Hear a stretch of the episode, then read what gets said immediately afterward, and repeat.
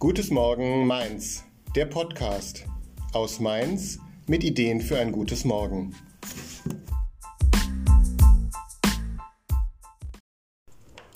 Gutes Morgen Mainz. Mein Name ist Gerd Schreiner.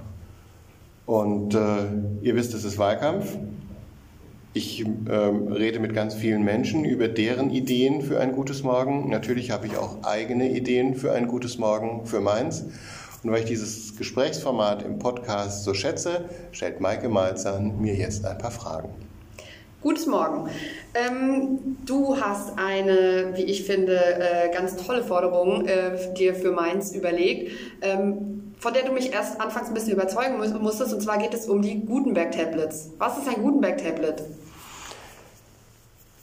Man kann über äh, die Folgen von Corona ähm, ganz viel schimpfen und dass Moodle nicht funktioniert für den Schulunterricht und ähm, äh, will ich jetzt gar nicht tun. Mir geht es darum, dass über dieses Thema jetzt natürlich das, äh, die Digitalisierung auch im Schulunterricht und in den Schulen endlich angekommen ist. Also wir sind als Abgeordnete immer staunend beispielsweise in die baltischen Staaten gefahren oder in die nordischen Länder und haben uns angeguckt, wie der Schulunterricht funktioniert und wie da auch äh, digitaler Schulunterricht funktioniert. Und dann sind wir immer ganz begeistert zurückgekommen und passiert ist dann nichts. Ja? Und ähm, es ist so, so richtig es ist, dass ähm, wir äh, beispielsweise Informatikunterricht brauchen, so richtig wie es ist, dass wir pädagogische Konzepte brauchen, ähm, äh, wo wir die Lehrer nicht alleine lassen dürfen, wie digitaler Unterricht aussieht. So richtig ist es eben auch, dass am Ende aller Tage es schnelles Internet braucht und ein Endgerät. Und es war für mich schon auch äh, einfach bezeichnend. Wir sind im März letzten Jahres in den Lockdown gegangen und bei uns im Hause Schreiner gab es genau zwei äh, digitale Endgeräte, den Laptop von meiner Frau und den Laptop von mir.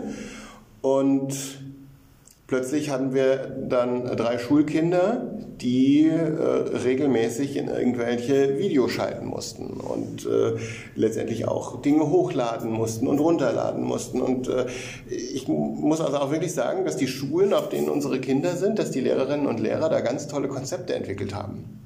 Aber ohne digitales Endgerät funktionierte das halt nicht. Und dann saßen unsere Kinder an, äh, also saßen plötzlich fünf Leute vor zwei digitalen Endgeräten. Das konnte nicht gut gehen. Und je intensiver ähm, der Unterricht, im Unterricht auch ähm, digitale Formate genutzt worden sind, umso schwieriger wurde das. Und das hat natürlich dazu geführt, dass ähm, meine Frau und ich für unsere Kinder ähm, Tablets angeschafft haben. Gut, das war eine Stange Geld. Ähm, wir haben äh, deshalb von Anfang an gesagt, wir möchten, dass es ein Leihsystem gibt, sowas wie Schulbuchausleihe, eben auch für digitale Endgeräte. Der Bund, muss man sagen, hat dafür Geld gegeben. Viele, viele Milliarden Euro. In Mainz-Bingen, da war das ganz selbstverständlich. Da wurde das Geld dann auch für digitale Endgeräte ausgegeben. Hier in Mainz war davon nichts äh, zu hören. Wir haben im Stadtrat den Schuldezernenten gefragt, wann es denn die digitalen Endgeräte gibt. Und dann hieß es, es reichen für alle Mainzer Schülerinnen und Schüler ein paar hundert Stück. Äh, nur die Bedürftigsten würden eins bekommen. Das funktioniert aus meiner Sicht so nicht. Und ich will ein Ausleihsystem, wo jede Schülerin und jeder Schüler ein digitales Endgerät bekommt.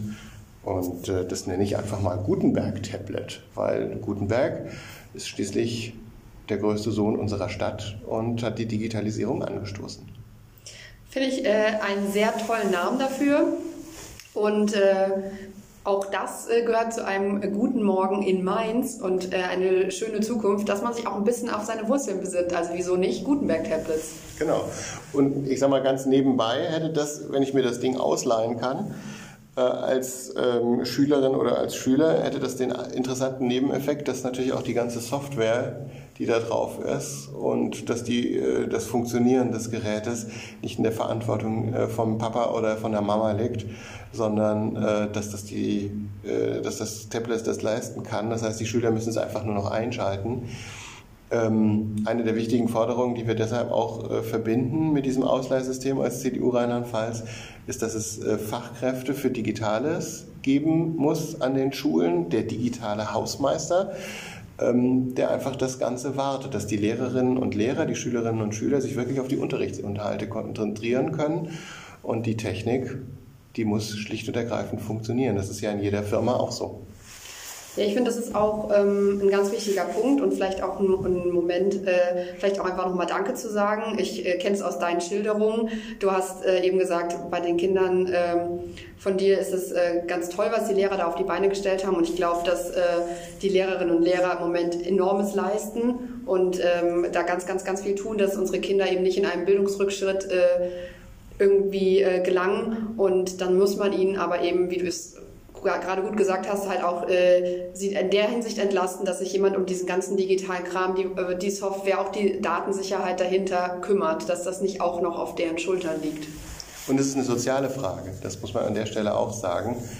Ähm, es gibt äh, ganz viele Elternhäuser, die versucht haben, gemeinsam mit der Schule die Probleme der Corona-Zeit zu meistern und das, was an Schwierigkeiten da war, zu kompensieren. Es gibt ganz viele Elternhäuser, wo das einfach nicht geht, weil die Eltern keine Zeit haben oder, oder, oder. Ähm, hinter einer guten digitalen Unterricht, hinter einer guten Ausstattung auch mit digitalen Endgeräten steckt letztendlich nicht weniger und nicht mehr als eine neue soziale Frage. Und ich finde, das müssen wir uns als äh, Landespolitiker zuallererst auf die Fahnen schreiben, dass keine Schülerin und kein Schüler zurückbleiben darf in dieser Corona-Zeit, sondern dass wir die Chancen der Digitalisierung nutzen und unsere Kinder sogar gestärkt aus diesem digitalen Unterricht herausgehen. Das ist ein schönes Schlusswort. Vielen Dank.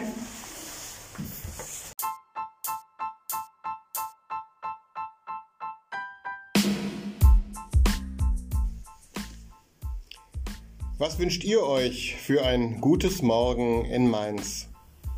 Hinterlasst eure Nachricht, eure Ideen, eure Anregungen auf unserer Homepage unter www.gutesmorgenmainz.de oder folgt uns in den sozialen Netzwerken. Ihr findet uns auf Facebook und auf Instagram unter Gutes Morgen Mainz.